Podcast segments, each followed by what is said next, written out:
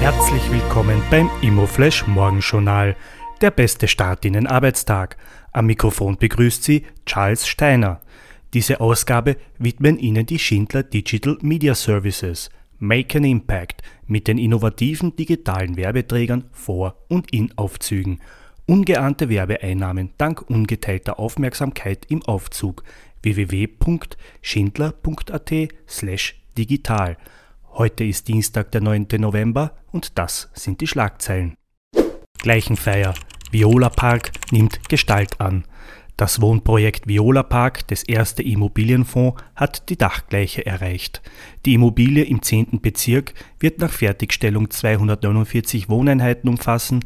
Das Investmentvolumen beträgt 44 Millionen Euro. Personalia. Rheinberg wächst weiter. Das Bewertungsbüro Rheinberg und Partner baut aus. Mit Thomas Heger hat das Bewertungsteam einen Neuzugang. Teamleiterin Isabella Breuer ist zur Prokuristin aufgestiegen. Die spannendste Meldung heute früh, deutsche Neubaupreise fliegen Einkommen davon. Knappe Grundstücke, hohe Baukosten und die starke Nachfrage hat in Deutschland die Preisschere von Einkommen zu Neubaupreisen erneut auseinandergehen lassen. Laut Immoverkauf24 sind vor allem die fünf größten Städte in Deutschland betroffen. Die größte Schere zwischen Einkommen und Neubaupreisen besteht in München, gefolgt von Berlin und Hamburg. Der stärkste Preisanstieg fand in Frankfurt statt. Der Quadratmeter im Neubau verteuerte sich 2020 um 8,4 Prozent, seit 2015 um 77,5 Prozent.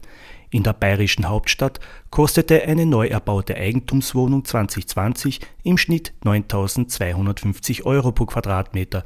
Eine Frankfurter Neubauwohnung kostete im Schnitt 7.650 Euro. Das waren die wichtigsten Informationen zum Tagesbeginn. Mehr dazu und was die Branche heute sonst noch bewegen wird, erfahren Sie wie gewohnt ab 14 Uhr auf www.imoflash.at. Wir wünschen Ihnen einen erfolgreichen Start in den Arbeitstag. Hören Sie jetzt die Stimme der österreichischen Immobilienwirtschaft.